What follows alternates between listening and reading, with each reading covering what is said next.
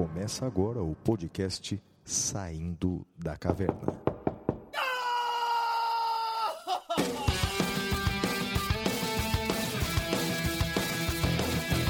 Com Guilherme Madeira, Fala galera, sejam bem-vindos, sejam bem-vindas. Flávio Martins,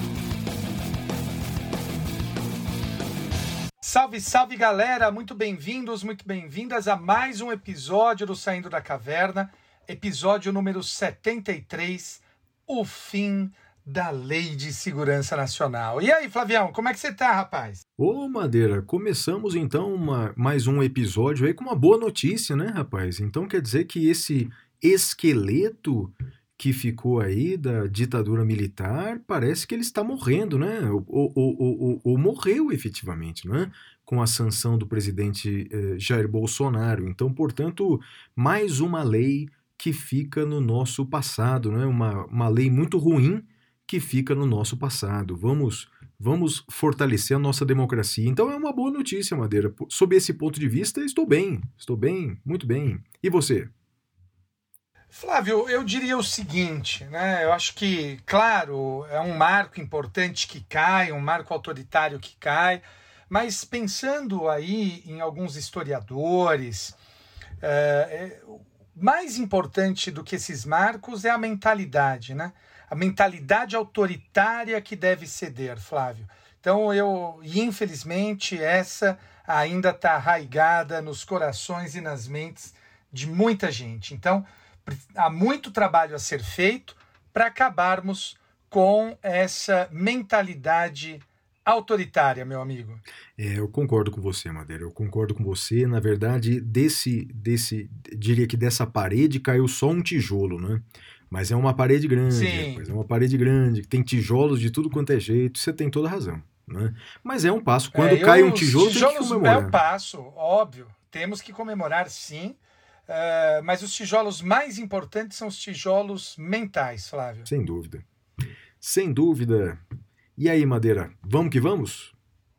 Vamos lá, vamos então ao primeiro bloco, Correspondentes da Caverna. Até já, amigos. Oh. Correspondentes da Caverna. Oh.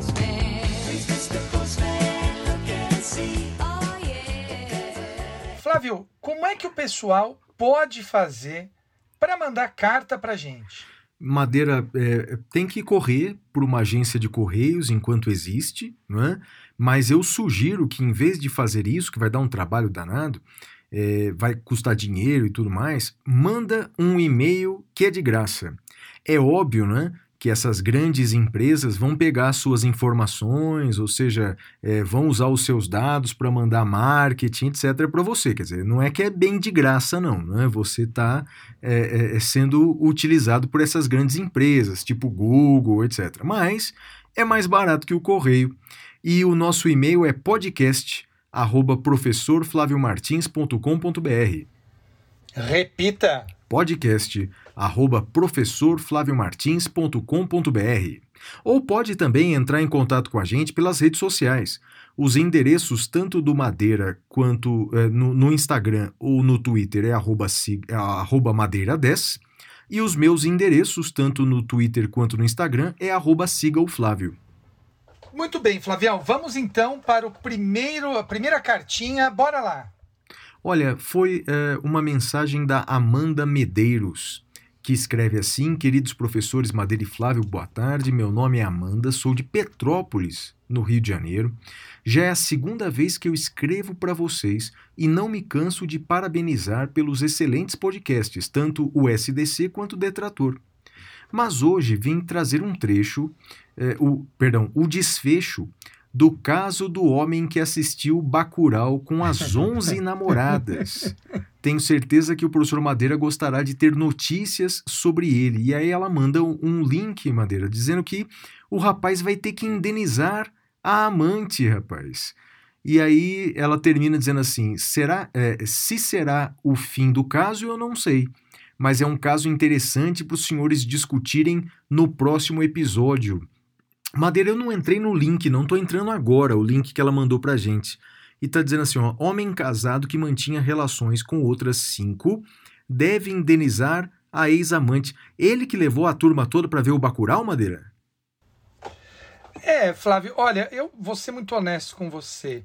Fica difícil comentar esse caso sem ler a decisão. E como aparentemente é segredo de justiça, né, a gente não tem aí é, cópia do acórdão. Mas o que eu não entendi, e, e eu fiquei sem entender, e peço que eventualmente os ouvintes que saibam sobre o caso me esclareçam, é o seguinte: foi a, a namorada dele que expôs o caso no Twitter. Foi ela que, que, que foi falar.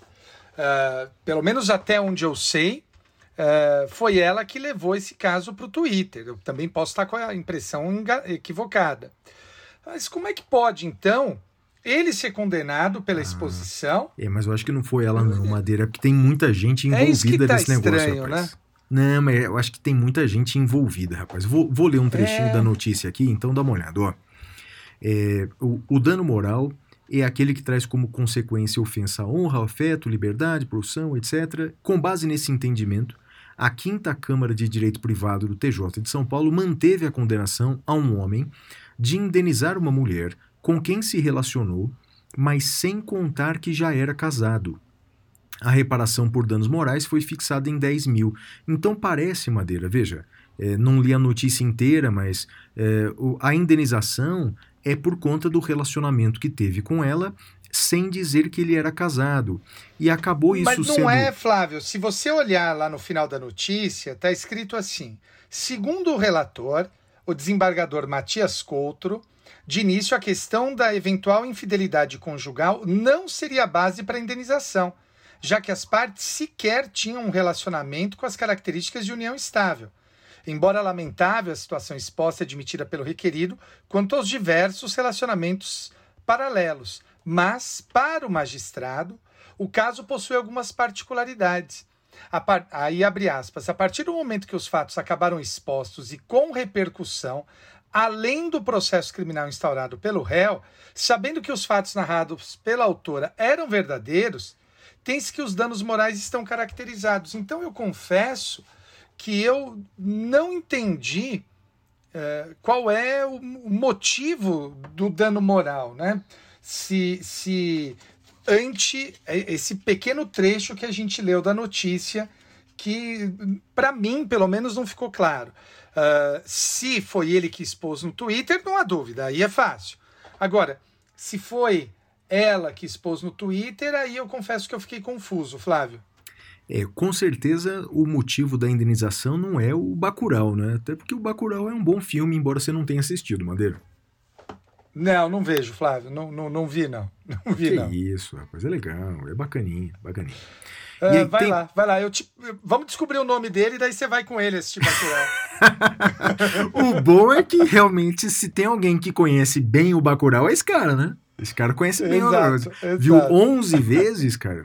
É que nem eu com, com o Rock Balboa, que já vi com certeza mais de 11 meses, ou Ben-Hur, que já vi muito mais de 11 meses. Ben-Hur eu sei as falas de cor, cara. Sei as falas de cor, é bem legal. né? Ah, rock eu também sei. Rock. Não, rock é principalmente demais rock também, né? contra o Drago, né? Pô, É, rock não, demais. sim, sim. É, a gente já discutiu isso no, no final do, do- do- da primeira temporada do Rock. Você prefere o 4, então você prefere o. O, o, o- O contra o Ivan Drago, mas sem dúvida. É. Ah, eu, eu, eu, Você eu sou prefere mais qual o Rock mesmo? 1. O Rock 1. Ó, Pô, Oscar de melhor filme. É uma obra uma obra-prima mesmo. Muito legal. Ai, Flávio, Oscar não quer dizer nada. Shakespeare Ajuda. apaixonado levou o ajuda, Oscar. Ajuda. Né, Ah, não, sim, para, ajuda. De vez em para. quando faz umas bobagens. ah, que legal.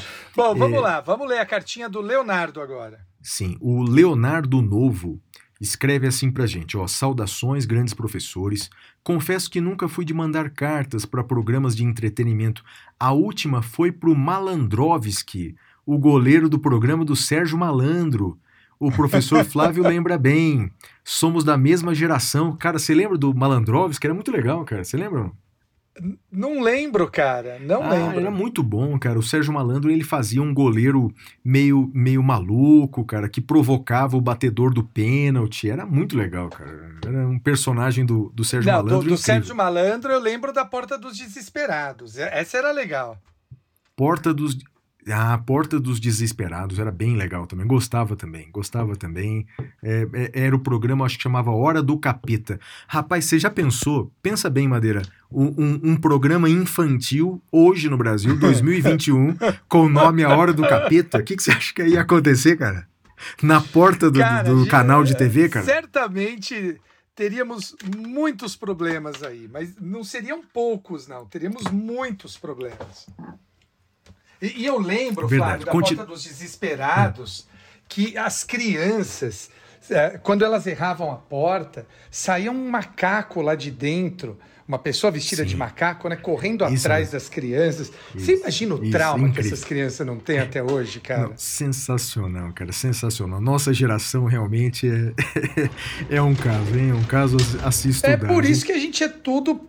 Tem tudo problema da cabeça, né, Flávio? É, é possível, é possível. Mas eu prefiro a nossa geração a essa geração agora, rapaz.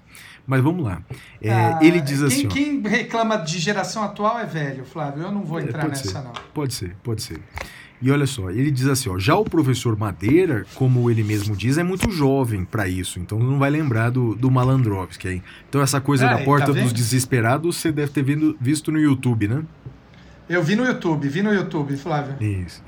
E ele continua assim, ó, brincadeiras à parte, eu me chamo Leonardo Novo, sou major da Polícia Militar do Estado do Rio de Janeiro há 17 anos, 12 deles dedicados ao BOP, o Batalhão de Operações Especiais. Com muito orgulho, sou graduado em Direito, pós-graduado em Penal, mestre em Criminologia pela Universidade Fernando Pessoa, na bela cidade do Porto, em Portugal. Olha que legal. E, a- e ele pergunta, de acordo, professor Flávio?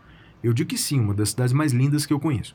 Além disso, estou em processo seletivo para o doutorado na Universidade de Salamanca, eh, na Espanha, porque desistir não é eh, e nunca será uma opção.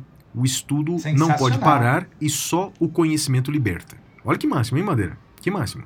Pô, E continua, ó, acompanha o trabalho dos senhores desde o primeiro episódio, e mais do que conhecimento que não se discute, os dois têm de sobra. O que me chama a atenção é a maneira leve e descontraída como abordam assuntos polêmicos, sem agredir, ofender ou diminuir principalmente as pessoas com opiniões contrárias. Em um país bipolar, convenhamos, isso se tornou algo raro e confesso não concordo com tudo o que falam, mas o respeito e admiração aumentam a cada dia que fique a dica: a discordância saudável é o primeiro passo para superar a ignorância. Assim como os senhores, tento colaborar com a sociedade de duas formas. A primeira, como policial, fazendo parte da polícia, com o maior número de baixas do mundo. Não sei se sabem, mas um estudo recente realizado pela denominada Comissão de Vitimado da Polícia Militar do Estado do Rio de Janeiro comparou eh, o número de baixas da co- corporação, mortos e feridos, com as Forças Armadas Americanas. E, para surpresa de todos, morremos mais aqui do que lá, mesmo em períodos de guerras regulares. Esses números trágicos levam a uma reflexão. Se não garantimos o direito básico à vida para quem tem o dever de proteger, como nos prote- protegerão? A segunda forma de colaborar, sem dúvidas mais efetiva, é como professor, atuando nas escolas de formação de oficiais da Polícia Militar e dos bombeiros militares do meu estado, além do curso de pós-graduação do professor Rogério Greco, aproveito para ressaltar que venho evoluindo demais com todos os ensinamentos dos grandes mestres no podcast, melhorando assim minhas aulas. Minha curta, mas intensa jornada eh, percebi algumas coisas. Sem segurança pública, nenhum dos outros direitos fundamentais podem ser fornecidos ou usufruídos em sua plenitude. Esse importante e problemático ramo do conhecimento humanístico não depende somente da polícia, aliás, depende muito mais da educação. Entenderam por que me sinto mais efetivo no segundo emprego? Sendo assim, eh, tenham certeza, estamos juntos, do mesmo lado da trincheira nessa dura missão de ensinar. Posso afiançar, mudar o mundo é muito mais efetivo e perene pela educação do que pelas armas. Por fim, não faço questão que leiam meu e-mail no programa, mas já estamos lendo, agora já é tarde, né? Até porque escuto cartas muito melhores, eu, eu duvido, né? A carta ah, dele realmente é, é- é- eu quero discutir contigo. Espero continuar concordando, discordando e principalmente aprendendo com os senhores. Continuarei tentando ensinar desenvolvimento uh, e desenvolvendo o meu projeto Direito Operacional, onde já tenho um livro publicado e até o final do ano uh, lanço o segundo, trabalhando questões jurídicas de polícia, policial operacional para policiais e amantes do assunto, tentando assim formar uma polícia técnica, profissional e garantidora de direitos para todos. Parabéns pelo programa e principalmente pela dura missão de ser professor em um país que não valoriza a educação como deveria. Força e honra sempre, Major Leonardo Novo, é, é, do BOP do Rio de Janeiro. Madeira, eu achei o e-mail dele é, incrível, cara. Eu achei o e-mail dele incrível que eu queria discutir com você. O que, que você achou? Olha, eu vou dizer o seguinte: em primeiro lugar, talvez cause surpresa para muitos uma mensagem desse teor de um major né, da, da PM. Para mim, não causa surpresa. Eu tenho alguns amigos na PM, tenho um amigo de infância Flávio Darbo, eu acho que ele deve ser major hoje, uh, lá na, na região de onde eu venho, de Bebedouro. Então, a gente tem muita gente que tem essa visão, uh, que é uma visão que a gente não precisa concordar 100%, a gente não precisa ser espelho, né? Eu tenho certeza que tem coisas que o Leonardo defende que eu discordo e vice-versa. Mas o que a gente tem que concordar são nas premissas básicas de pacto civilizatório. E nisso, pela carta do Leonardo, nós concordamos. Concordamos com o estudo, concordamos com a proteção dos direitos fundamentais. Eu, eu diria uma coisa pro, pro Leonardo, só uh, um, um trecho que eu destaco aqui, além das questões que você já mencionou de ensino, educação, quando ele diz, eu estou tentando achar aqui, que a segurança pública é, seria o direito uh, mais uh, importante, ou direito fundamental mais básico, eu, eu diria, meu caro, que todos coexistem, né? Essa coexistência de direitos fundamentais é que é, é que é importante. E um acaba contendo o outro, limitando o outro e avançando uh, sempre rumo a uma extensão da proteção. Então, talvez seria uh, minha única uh, pequena discordância, mas é, é, importante que eu acho que todo mundo entenda isso, né? a vida, a gente não pode querer um espelho, né? Alguém que pense absolutamente igual a gente. A vida não é isso, a gente tem que ter as premissas básicas iguais. O resto é o resto. O resto é, é o de menos importância. Flávio, o que, que você acha? Bem, primeiro eu quero agradecer aí o, o Major Leonardo pelo e-mail. Realmente é, ficamos muito contentes com a audiência dele, é, os elogios. Sem dúvida. É, não é isso? Sem a gente dúvida. fica, fica muito envaidecido. E eu fico muito contente de ver aí é, um, um, um policial num cargo tão importante como ele ter essa visão tão clara, tão lúcida e importante. Então eu, destacaria duas coisas. Primeiro, é, não há dúvida da importância é, do direito social à segurança pública. Não é, não é à toa Uhum. que o direito à segurança ele aparece é, no texto originário da Constituição, no artigo, no artigo 6 da Constituição. Então, a segurança pública é um direito social de todos nós. A segurança pública tem um capítulo específico da Constituição tratando disso, então não há dúvida da importância da segurança pública. E é essencial que os nossos administradores né, valorizem, em todos os sentidos, valorizem os nossos policiais, que, como nós sabemos, eh, em muitas situações, como lembrou o Leonardo, dão a vida eh, pelo seu trabalho. Então, a, valorização ela, ela é muito importante e, sobretudo, a, a- a preparação, o investimento na carreira desses policiais, no aperfeiçoamento desses policiais, na remuneração desses policiais e, em contrapartida, na medida em que você investe cada vez mais eh, na polícia, e me parece que isso é indispensável para fins de segurança pública, você também tem que ter controles mais rigorosos de eventuais abusos praticados, né? assim como eh, em todas as profissões há bons e maus profissionais. Então temos que estimular, eh, prestigiar os bons profissionais e temos que é, é, excluir aqueles que são maus profissionais. Isso vale para toda a profissão. Obviamente que para a polícia isso também é importante, muito importante, porque assim como existe a letalidade dos policiais, também tem a letalidade causada é, por policiais. Então, portanto, é, é, é extremamente importante é, cuidar da segurança pública. O que eu afirmo, e creio que é a visão do Leonardo também, é que se nós apenas investirmos é, na segurança pública, nas nossas polícias, para combater essa criminalidade que é extremamente violenta, não é?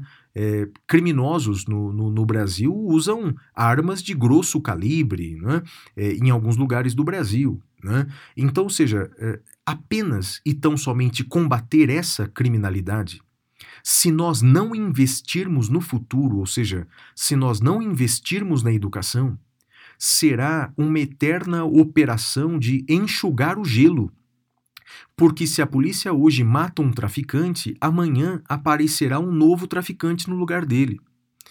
É óbvio que a gente não vai resolver a criminalidade de a criminalidade violenta com a educação agora. Óbvio que não, né? Infelizmente que não. Mas a gente vai salvar as próximas gerações e a gente precisa salvar as próximas gerações. Porque é, chega a ser óbvio até, né? Quanto maior o grau de escolaridade de uma pessoa, menor a chance dela ser desempregada. Portanto, quanto maior a escolaridade, maior a chance dela ter melhores empregos, dela ter uma outra visão do mundo. E aí, com certeza, ou provavelmente, ela vai escolher um caminho da sua vida baseada nos estudos e no trabalho e não um caminho uh, do crime. É, eu, Madeira, cresci numa, numa pequena cidade do, do interior de São Paulo, num bairro muito pobre, não é? E é, todos os meus amigos que brigavam, brincavam comigo na rua, é? É, é, muitos deles, infelizmente, infelizmente, muitos deles foram presos, alguns até foram mortos, infelizmente, Madeira. Era um bairro muito pobre e a diferença entre mim e aqueles meus amigos que brincavam na rua comigo, que jogavam bola comigo, a grande diferença entre nós foi a educação. Eu tive uma educação sólida desde jovem que aqueles meus colegas da rua não tiveram. Né? Então, portanto, eu não, não sou uma vírgula melhor do que aqueles meus amigos de infância. Obviamente que não. Eram, eram bons garotos. Né? A, a diferença é que eles não tiveram oportunidade. Infelizmente, eles não tiveram as oportunidades que eu tive. Então, eh, eu destacaria nesse e-mail do Leonardo essa frase de que a educação ela é, é mais eficaz do que as armas para o combate à segurança pública. Então, mais uma vez, obrigado aí, Leonardo, pela participação. Foi incrível. Muito bem, muito bem. Vamos então agora ao próximo bloco, que é o Notícias da Caverna. Até já!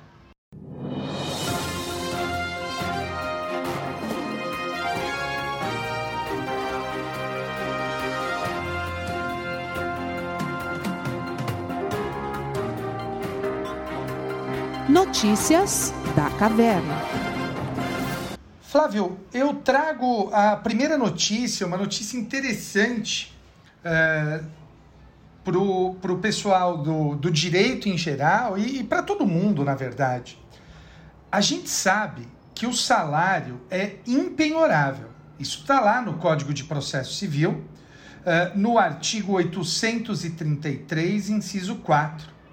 No entanto, Flávio, a Corte Especial do STJ deu uma decisão, a meu ver, correta, dizendo o seguinte: olha, uh, regra geral, ele é impenhorável, mas eu posso excepcionar isso quando for preservado um percentual de tais verbas que seja capaz de dar guarida à dignidade do devedor e da sua família.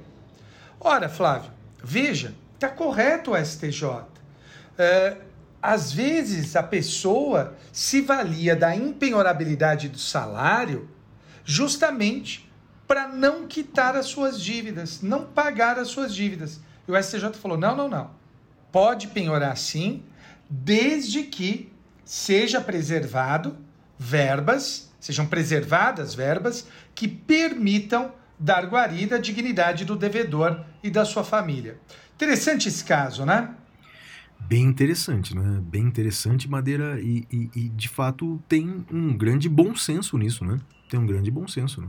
Sim, sim, sim. Né? Qual que é a sua, Flavião? A Madeira, a minha primeira notícia é curiosa, rapaz, me chamou muita atenção. O- essa semana, o Superior Tribunal Militar, o STM, na última quarta-feira, entregou eh, uma série de medalhas da Ordem do Mérito Judiciário Militar para pessoas que prestaram eh, relevante trabalho junto à Justiça Militar da União. Então, portanto, é uma, uma série de medalhas para pessoas que foram homenageadas foram agraciados, dentre os homenageados, o ex-ministro da Saúde, o general Eduardo Pazuello, e o ex-ministro do Meio Ambiente, Ricardo Salles. Foram dois aí dos medalhistas eh, do STM.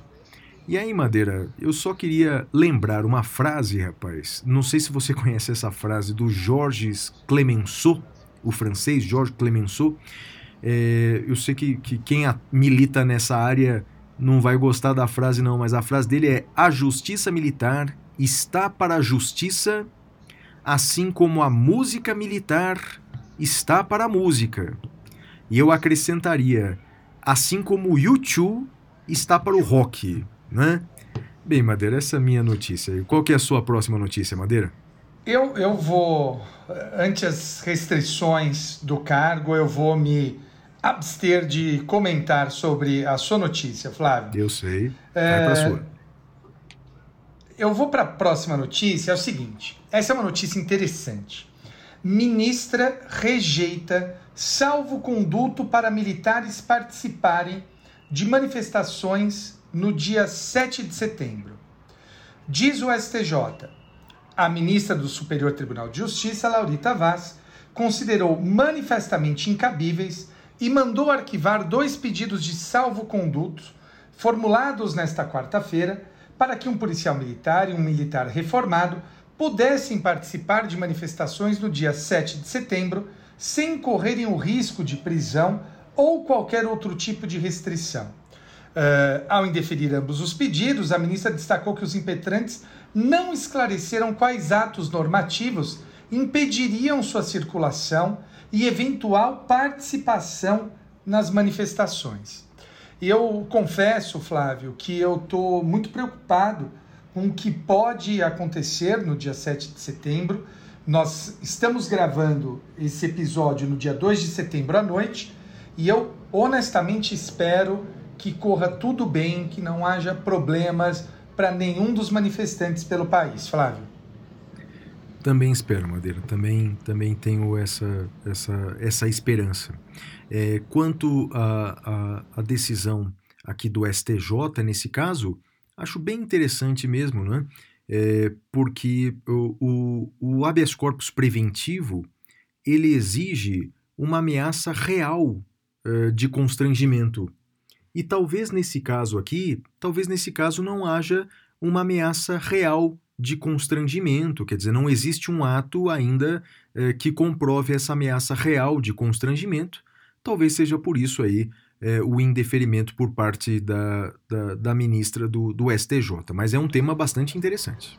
Um tema bem interessante, Flávio, e vamos torcer novamente, né, como eu disse, para que não aconteça nada de ruim no dia 7 de setembro. Qual a sua próxima notícia, Flávio? Bem, a minha próxima notícia, Madeira, é que o ministro do STF, Alexandre de Moraes, manteve a prisão do deputado federal Daniel Silveira, alegando risco de fuga, alegando risco de fuga. Então, com esse argumento, eh, o ministro Alexandre de Moraes indeferiu o pedido de prisão domiciliar do deputado Daniel Silveira.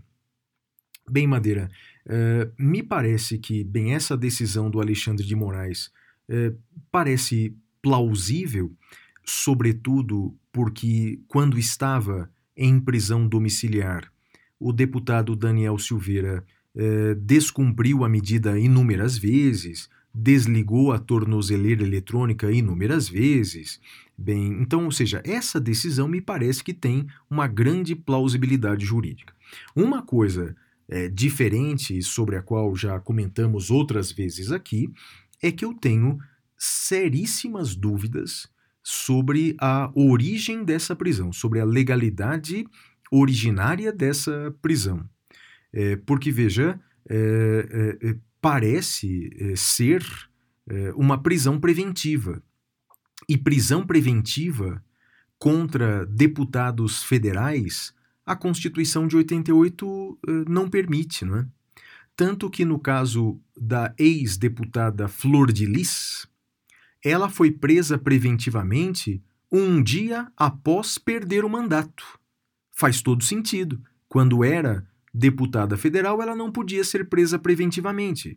Então, é, quando perdeu o mandato, ela foi presa preventivamente. No caso do Daniel Silveira, utilizou-se todos os artigos do CPP que disciplinam a prisão preventiva, mas o ministro Alexandre de Moraes não chamou de prisão preventiva, porque sabia que a Constituição veda.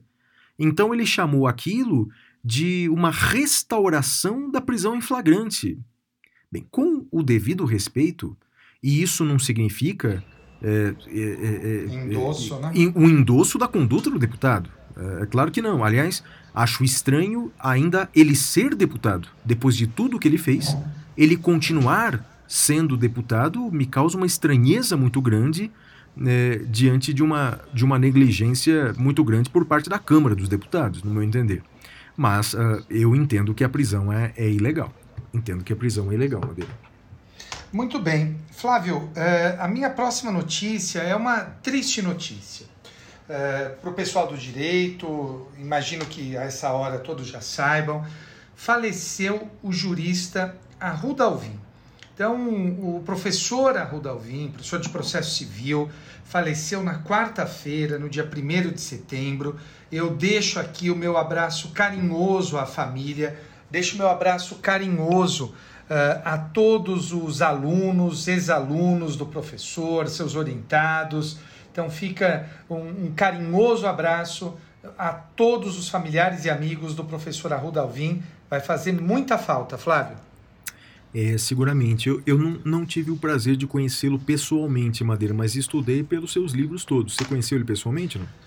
Flávio, eu o conheci numa fila da livraria RT, aquela que tinha ali na lateral do Fórum João Mendes, lembra que tinha Sim. uma livraria física ali? Sim, claro. Eu o conheci ali, muito gentil, muito gentil, muito simpático, enfim, uma, uma pessoa boníssima, Flávio. Que pena, né, Madeira? A vida é tão efêmera, não é? E a gente anda perdendo tantas pessoas. Bem, e mais minha... do que isso, a gente anda perdendo tempo, né, Flávio? Isso, isso é sempre problemático. É, e esse nunca volta, né? É, a minha notícia, Madeira, é essa eu queria também ouvir os seus comentários. O, o STJ decidiu essa semana que pode ocorrer dano moral em divulgação não autorizada de conversa de WhatsApp. Foi uma decisão no recurso especial 190 32 73. Bem, Madeira, eu acho que tudo dependerá de cada caso, mas em princípio me parece correta essa decisão, não é, Madeira? Então, uma divulgação desautorizada de conversas íntimas feitas no WhatsApp, elas podem já indenização por dano moral, não é? Você já teve casos parecidos ou não? Nunca julguei nada parecido. E eu concordo com você que depende. E, e vou mostrar o meu raciocínio. Uh, vamos imaginar que a gente tenha uma conversa num grupo né, de WhatsApp com 50, 100, 200 pessoas. Sei lá, qual que é o limite de pessoas no WhatsApp, no grupo? Não sei, não sei, Maria. Uh, e com um grupo, eu acho que você faz parte de grupos assim, de professores do país todo, por exemplo, muitos que eu nem conheço não me parece que uma divulgação desse teor uh, seja apta a gerar dano moral indenizável. Porque não há uma expectativa de privacidade.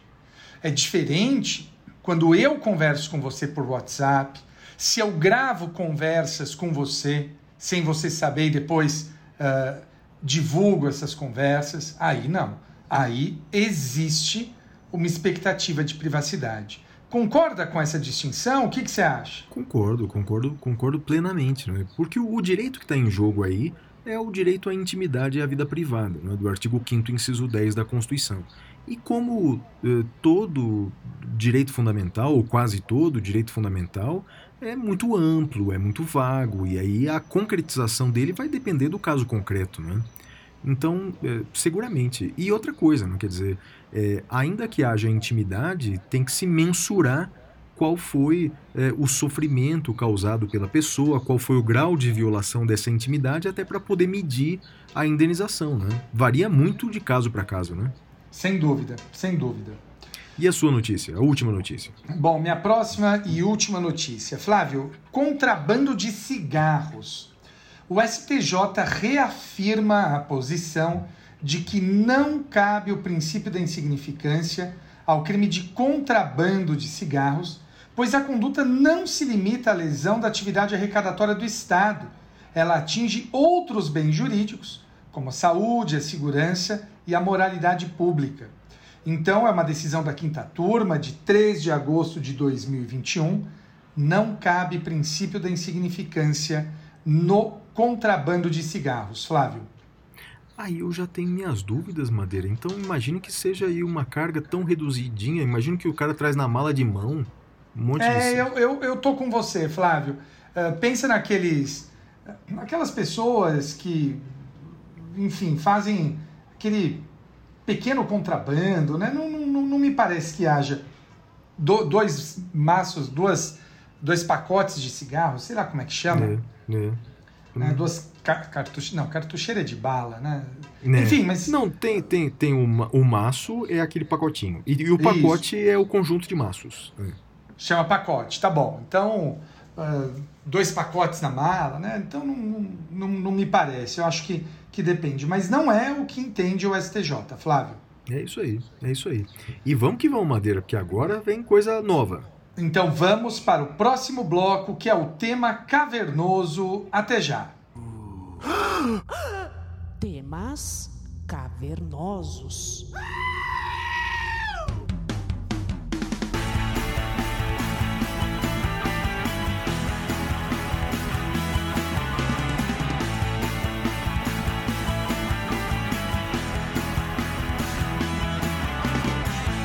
Flavião, revogada a Lei de Segurança Nacional, meu amigo. E aí? É isso mesmo, Madeira. A, a partir de agora, é, é, é, o, o presidente da República, nessa semana, sancionou um projeto de lei que revoga a Lei de Segurança Nacional e cria os chamados crimes contra a- a- o Estado Democrático de Direito. Então, agora, são os crimes contra o Estado Democrático de Direito que passam a fazer parte do Código Penal. Eles estão agora no título 12 do Código Penal, no título 12 do Código Penal, eh, a partir do artigo 359-I. Artigo 359-I em diante é, é, são os tipos penais agora que vêm em substituição à antiga Lei de Segurança Nacional. Mas antes, Madeira, de examinar é, a, a, a Lei de Segurança Nacional, e vamos fazer aqui em conjunto, não é?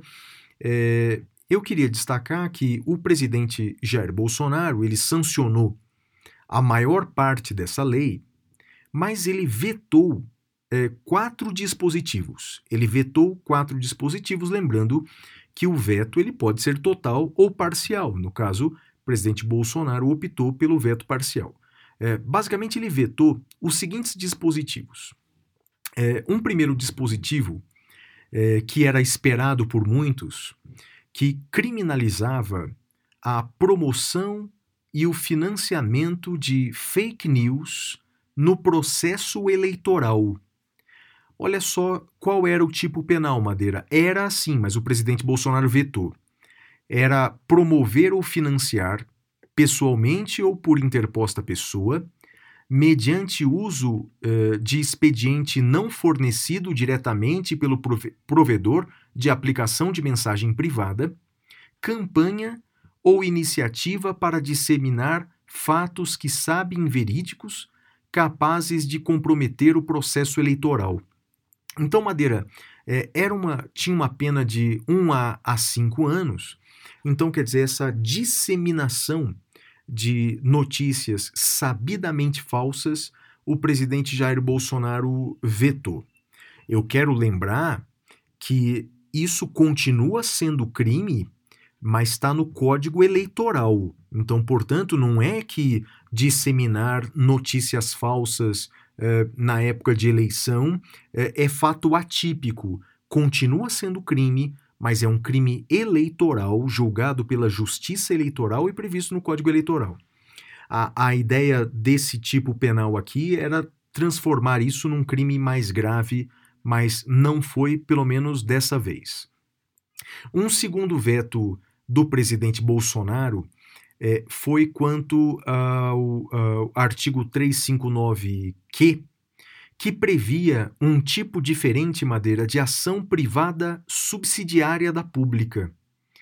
Segundo esse artigo, que foi vetado pelo presidente Bolsonaro, se o Ministério Público eh, não oferecesse no prazo legal, não oferecesse a denúncia, poderia ter uma ação privada subsidiária que seria de iniciativa de partido político com representação no Congresso. Então, quer dizer, seria uma ação privada subsidiária um pouco diferente da habitual, porque a iniciativa seria de partido político com representação no Congresso. O presidente Jair Bolsonaro vetou essa ação privada subsidiária. E aí, Madeira, uh, o veto eh, que mais uh, que eu mais uh, fiquei fiquei triste, porque quanto a esses dois vetos, eu confesso para você que eu até entendo é, é, a, a, a, justificativa, não é? é? Embora discorde, mas entendo a justificativa. Agora, esse próximo veto eu discordo mesmo. Ele vetou o 359S, que diz assim, é, dizia assim, impedir, mediante violência ou grave ameaça, o livre e pacífico exercício de manifestação de partidos, movimentos sociais, sindicatos, órgãos de classe ou os demais grupos políticos, associativos, étnicos, raciais, culturais e religiosos. Enfim, obsta era crime obstar uh, com violência ou grave ameaça manifestações pacíficas, manifestações pacíficas. O que me parece bastante razoável essa criminalização, já que o direito de reunião é constitucional.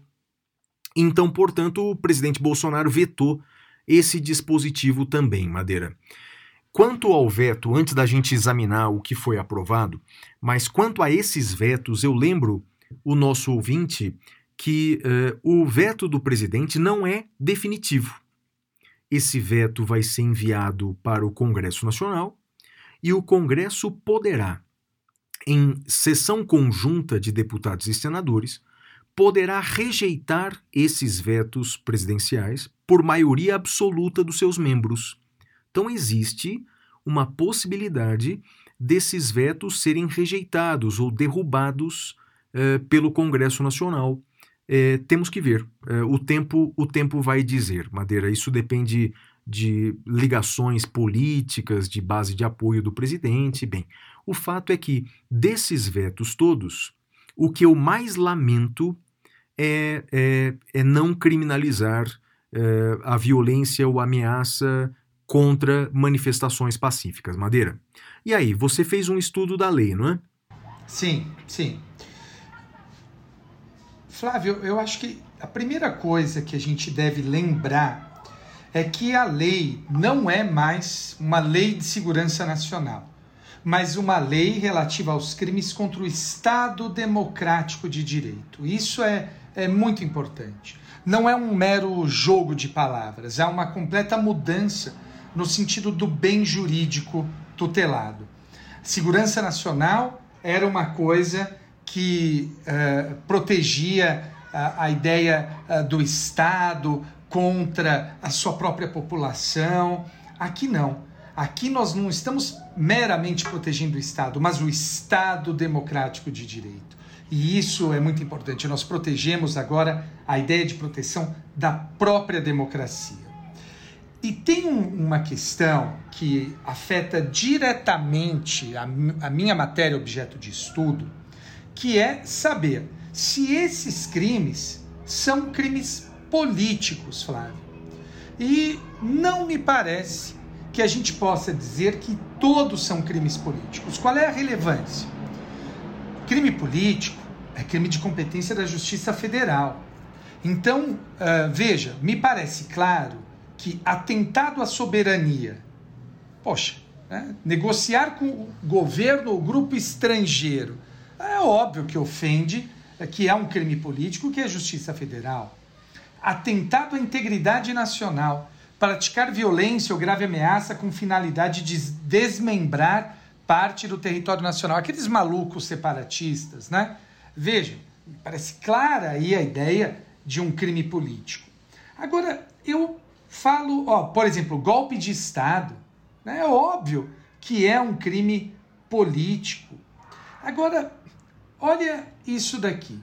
Vamos pensar, por exemplo, no artigo 359, letra P Violência política. Diz lá: restringir, impedir ou dificultar com emprego de violência física, sexual, psicológica, o exercício de direitos políticos de qualquer pessoa, em razão de seu sexo, raça, cor, etnia, religião ou procedência nacional. Imagina que essa violência política seja cometida no âmbito de uma questão local, de uma questão municipal ou de uma questão estadual. Não há aí como dizer que há o interesse da União de maneira a priorística. Por isso, não me parece que seja necessariamente um crime político. Olha o 359N, interrupção do processo eleitoral. Impedir ou perturbar a eleição ou a aferição de seu resultado mediante violação indevida de mecanismo de segurança do sistema eletrônico de votação estabelecido pela Justiça Eleitoral. Eu acho que a gente talvez tenha muitos desses crimes ano que vem. Flávio, uh, não me parece que seja um crime político, mas me parece que seja um crime eleitoral, não um crime político de competência da Justiça Federal. O que, você acha, Flávio? É, Madeira, eu entendo bem o seu ponto de vista e, na verdade, para o nosso eh, ouvinte entender, temos um problema é que uh, a própria Constituição usa a expressão crime político né? e não há uh, uma definição legal estrita do que seja crime político. Não é? E aí, portanto, ficamos a cargo da doutrina e da jurisprudência a definição do que seria crime político, o que impactaria muito na competência, não é? Uma competência Sim. da Justiça Federal impacta nos recursos, não é? Contra uma decisão de primeira instância, cabe recurso ordinário constitucional para o STF. Então, quer dizer, é, é, é importante saber exatamente o que é crime político. Hoje, a jurisprudência diz que crime político é o crime previsto na Lei de Segurança Nacional. Eu acredito, Madeira, embora é, concorde com as suas ponderações, de que nem todo crime aqui praticado é um crime essencialmente é, político, mas é, eu creio que a, a jurisprudência do STF ela vai apenas fazer uma migração de entendimento. Ou seja, se antes os crimes políticos eram os crimes eh, contra a segurança nacional, eu creio que hoje vão ser todos esses crimes contra o Estado Democrático de Direito. Eu creio que vai ser a forma eh, com a qual o Supremo vai resolver essa questão. Quer dizer, não vai analisar caso por caso, dizendo esse é político, esse não é, eu tenho a impressão uh, que até por questão de segurança jurídica eles vão uh, manter o entendimento apenas mudando a lei, Madeira. É, não sei, Flávio, não sei. Eu, eu não acredito que vá, vá para isso, não. Eu acho que vai, vai fazer uma diferenciação a depender do caso. É claro que a maioria é de competência federal, né? Sim. Olha a letra K. Espionagem, entregar a governo estrangeiro, a seus agentes, organização criminosa estrangeira, documento ou informação classificados como secretos. Então, parece claro aí a ideia de colocar em risco a segurança nacional, o Estado democrático de direito. Então, acho que uh, são poucos os que não são políticos. Uh, mas eu acho que há nessa lei sim, Flávio. Sim, e uma coisa que eu destacaria, Madeira, é que aquele famoso crime previsto no artigo 26 da antiga Lei de Segurança Nacional, aquele crime que dizia assim: caluniar ou difamar o presidente da República, imputando-lhe fato eh, definido como crime ou ofensivo à sua reputação, isso que era crime contra a segurança nacional, e nos últimos anos nós vimos no Brasil várias pessoas sendo investigadas e alguns até processados com base na Lei de Segurança Nacional. Então tivemos jornalistas eh, que, por conta de seus artigos criticando o presidente, foram processados com base na Lei de Segurança Nacional, o que era absolutamente irrazoável. Bem, esse crime não existe mais. Cuidado, né? não que caluniar ou difamar o presidente seja um fato atípico, não, mas se aplica o Código Penal. Então, uma calúnia contra o presidente da República é, é, é, o crime de calúnia do Código Penal, difamação contra o presidente também. Só lembrando que aquilo que a gente já falou mil vezes é que a liberdade de expressão ela tem uma amplitude diferente é, a depender de quem fala e sobre quem se fala. Numa república quando nós comentamos a conduta de autoridades públicas, nós temos uma margem de liberdade maior para fazer críticas duras às autoridades públicas, quem quer que sejam. Né? Mas esse crime de, eh, que contra a honra do presidente, que era um crime contra a segurança nacional, não é mais a lei de segurança nacional, ela não existe mais. Muito bem, Flavião. Mais algum destaque a ser feito? Não é isso, Madeira. Eu creio que agora como acontece com todas as outras leis, vamos dar tempo ao tempo para que a doutrina possa examinar com detalhe, que a jurisprudência possa examinar, mas eu creio que, apesar de alguns pontos eh, que poderiam eh, eh, ser melhorados, eu creio que é um grande avanço no, no direito brasileiro, Madeira. Muito bem, e agora vamos ao próximo bloco: pintura rupestre. Até já.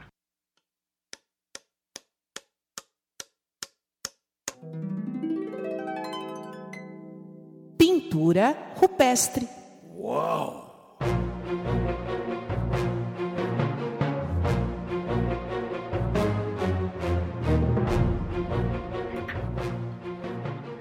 Bem, Madeira, a minha dica cultural da semana, eu tenho certeza que você já assistiu, mas essa semana eu terminei de assistir as duas temporadas da série da Disney, é, Mandalorian, The Mandalorian.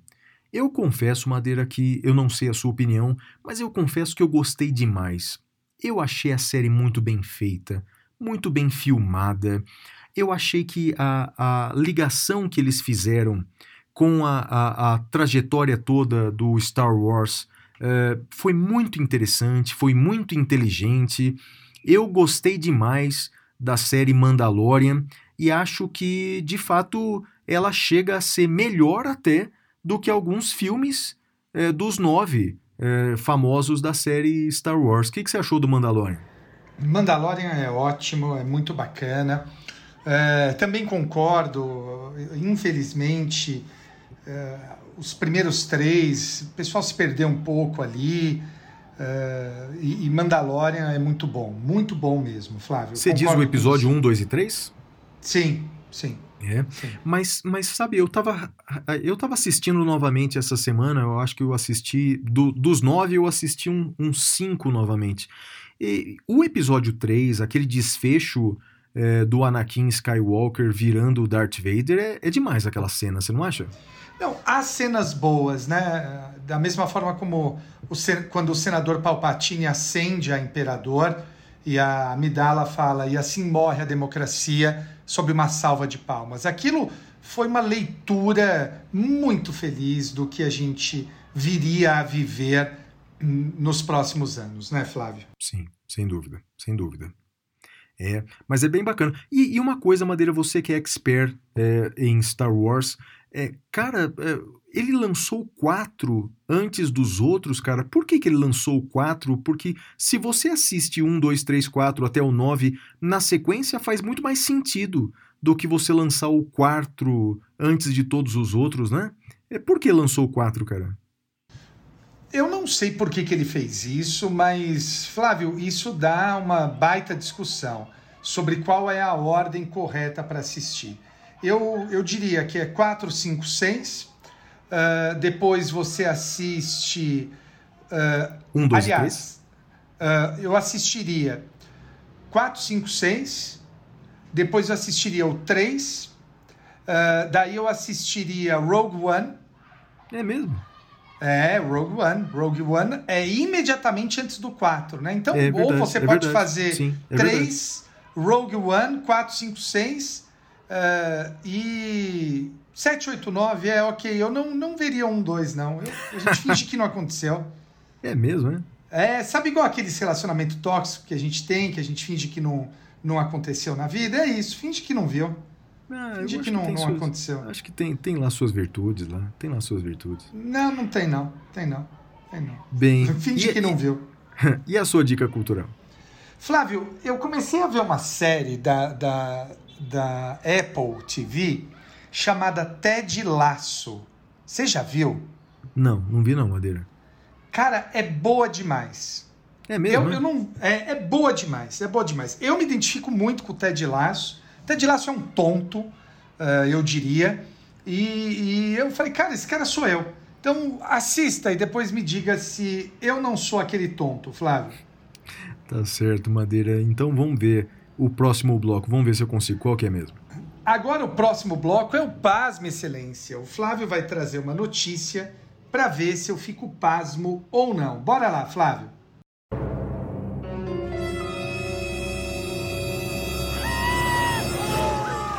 Pasme, excelência.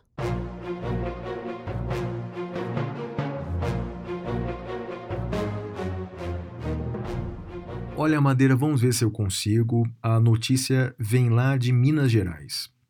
Em Belo Horizonte, é, lá no segundo tribunal do júri, é, o julgamento foi adiado após um advogado agredir fisicamente o outro Madeira.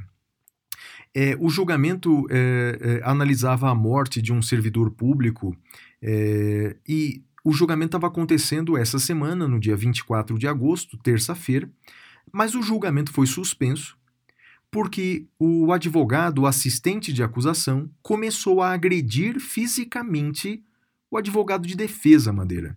Foi o que divulgou aí a assessoria de imprensa do TJ de Minas Gerais. Então, Madeira, num júri, um advogado agredindo fisicamente o outro. É para pasmar ou não é, Madeira? Ah, Flávio, infelizmente é, né? Assim, a gente já falou isso na semana passada. Temos assistido uma degradação profunda das relações, das pessoas. Ah, é triste, né? Vem de todos os lados isso. Eu, eu lamento, eu, eu mais do que pasmo, eu fico triste, Flávio. Triste mesmo. Há uma degradação e, e ela avança de maneira acelerada. Eu, eu acelerada e acelerada. Eu fico muito triste e lamento tudo isso, Flávio. Somos dois, Madeira. Somos dois. E vamos lá, qual que é o próximo bloco?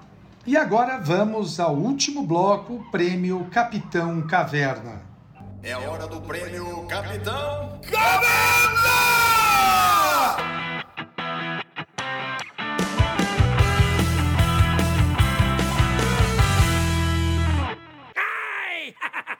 Bem, Madeira, o meu destaque negativo da semana vai para a situação econômica em que nós estamos, Madeira.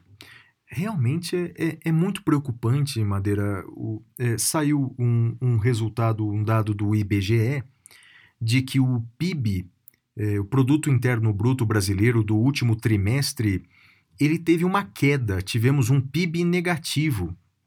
E se nós é, é, analisarmos aí grande parte do mundo civilizado, Óbvio que eu não estou falando de Afeganistão, do Haiti, da Venezuela, com todo respeito aos venezuelanos, não estou falando desses países, estou falando de países do, do, do poder econômico do Brasil. Bem, é, os países estão crescendo, né? Os países estão crescendo economicamente. Portugal foi o país que mais cresceu economicamente. Afinal, ele soube é, combater a pandemia. Então, é, quer dizer, Portugal está praticamente reaberto, né? As atividades em Portugal estão praticamente normais, porque eles souberam, de fato, conter a pandemia adequadamente.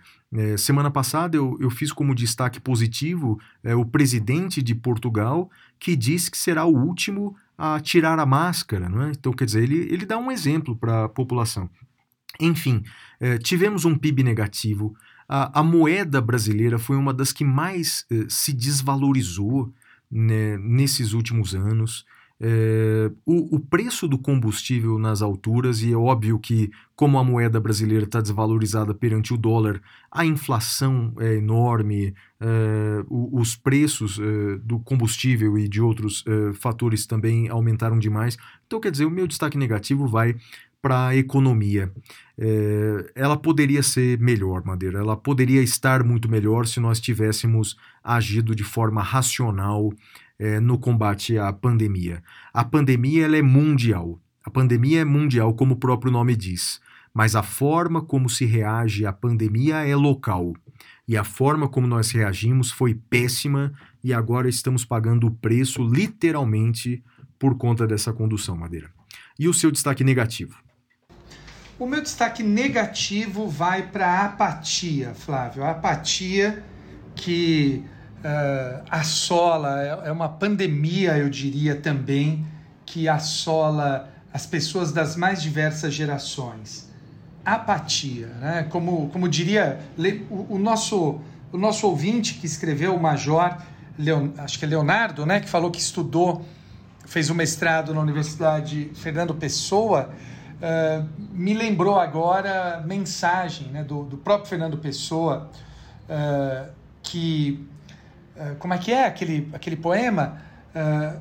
o que seria. Sem a loucura, o que é o homem mais do que a besta sadia, cadáver adiado que procria, a apatia nos torna a todos cadáveres adiados. Lembra desse poema, Flávio? É, Acho bonito, que é o Dom né? João das Quintas, se eu não me engano. Bonito, bonito demais, Madeira. Né? Bonito. Cadáver adiado que procria. Cara, é. que o cara tem que ser muito para muito genial para fazer uma frase dessa, né? Não é. sejamos cadáveres adiados, Flávio. É e isso, o seu Madeira. destaque positivo? O meu destaque positivo vai, vai para uma, uma luz no fim do túnel. É, depois de mais ou menos um ano e meio, Madeira, em que nós brasileiros ficamos ilhados, praticamente sem a possibilidade de sair do país, não é? Alguns países começam a abrir as portas, começam a abrir as fronteiras para nós brasileiros. Eu destacaria aí é, Portugal, é, que a partir de agora é, aceita a visita dos brasileiros, é, desde que apresentem um, o teste negativo. A Espanha, a França, a Bélgica, bem, outros países começam a permitir a visita de nós brasileiros. Então, quer dizer, é, é, é a luz uh, se apresentando no fim do túnel, graças à vacinação aí em grande parte do mundo, né, Madeira? Então, bem, eu daria para essa luz no fim do túnel o meu destaque positivo da semana. E o seu destaque positivo? Flávio, aí vai para o oposto da apatia. Né? Eu não sei se você lembra do filme Sociedade dos Poetas Mortos com Robin Williams. Lembra desse claro, filme? Claro, claro, assisti. Lembra. Ah, é, você até tem aquela, aquela sociedade que você fez com, com, com seus amigos virgens, né? É, a diferença é que eu registrei em cartório, né? Ai, meu Deus do céu.